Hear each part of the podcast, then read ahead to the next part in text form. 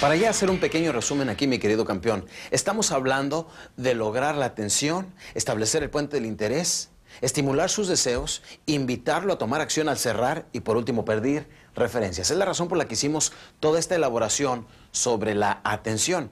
Cuando está mi prospecto ocupado y le está haciendo algunas llamadas o cuando ando yo de mirón eh, para que él pudiera este, colgar el teléfono, hay una cosa que es importante manejar, hacer el máximo uso de nuestro tiempo.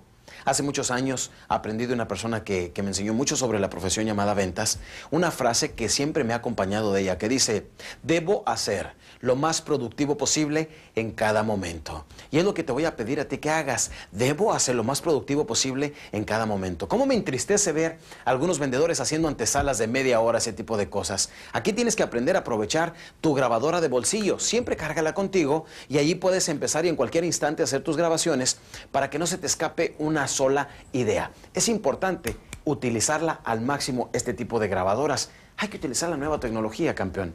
También este, vamos a hacer un resumen de todo esto y además te quiero dar algunos detalles antes de pasar a un tema muy bello que es el próximo, que viene siendo inventario de cierres.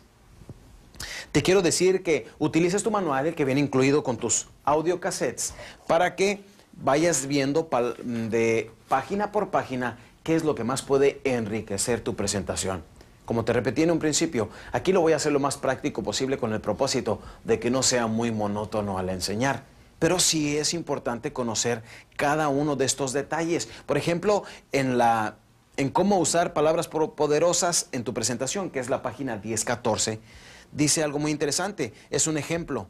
Dice, al usar palabras poderosas, cualquier cosa se puede convertir un poco más sofisticada. Dice, te voy a dar un ejemplo de un vendedor de aceite, pudiéramos decir, ¿cómo podemos enriquecer con palabras poderosas una presentación muy sencilla de aceite? Dice, señor prospecto, el aceite que le ofrezco no es solo un buen aceite, es un lubricante que penetra hasta en las partes más mínimas de su máquina y forma una película resbaladiza entre cada parte movible y cada parte que tenga contacto hace que cada rueda dé vuelta suavemente y con la regularidad de un reloj. La baja densidad de este aceite y la espesura hace que sea perfecto para el uso de su máquina.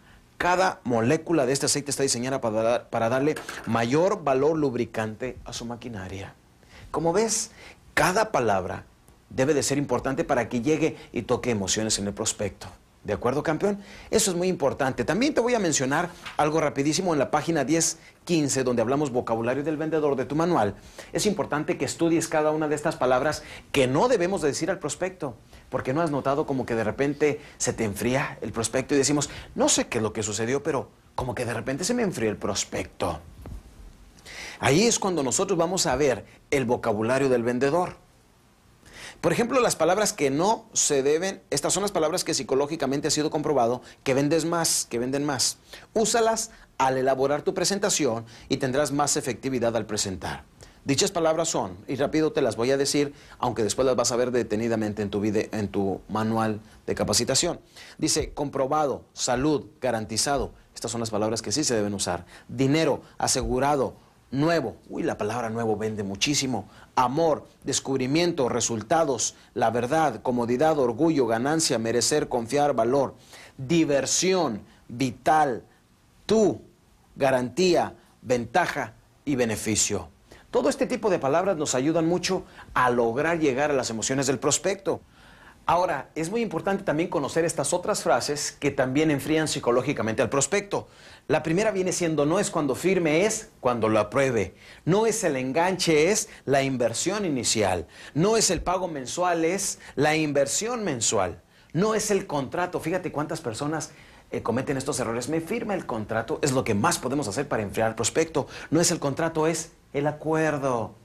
Dice, no es cuando compren, es cuando sean dueños. No les vendemos, les ayudamos a conseguir. No es una ganga, es una buena oportunidad. No es el precio, es la inversión total.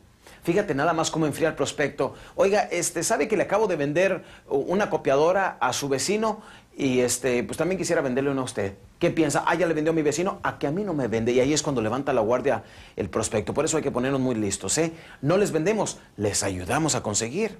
Es como si le dijéramos, eh, acabo de estar con su primo Juan, yo le ayudé a conseguir una copiadora fantástica muy buen precio y me hizo prometerle que iba a venir a, proponerle a usted lo mismo, a visitarlo. ¿Se fijan qué gran diferencia? Oiga, y cuando viene la hora de, firmar, esto es importantísimo, cuando tenemos nuestro material de cierre, le decimos, oiga, este, a ver si no me equivoqué aquí en, en, su, en su información. Esa es la dirección, como me había dicho. Luego por accidente pones la pluma y como que se te cae. ¡Ay!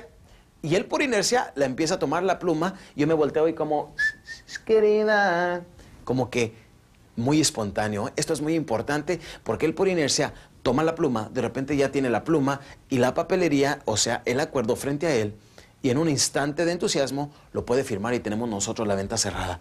Todos estos detalles, campeón, vienen siendo muy importantes al preparar tu presentación. Ahora, hay mucho más que podemos incluir al preparar tu presentación, pero aquí viene algo bien vital. Fíjate que ni, ni con el propósito de poderlo explicar, pude separar de presentación algo muy importante que se llaman los cierres. Sí, hay ciertos cierres que son de los más importantes, se llaman cierres prueba, que no podemos separarlos en ningún momento de nuestra presentación. De hecho, desde que llegamos con el prospecto necesitamos empezar a utilizar estos cierres prueba, ¿ok? En unos instantes te voy a demostrar algunos cuantos cierres que debemos de aprender a agregar a nuestras ventajas y beneficios. Haciendo un breve resumen de lo que hemos hablado, para decirte lo que te estoy diciendo, vean lo que vamos a hacer.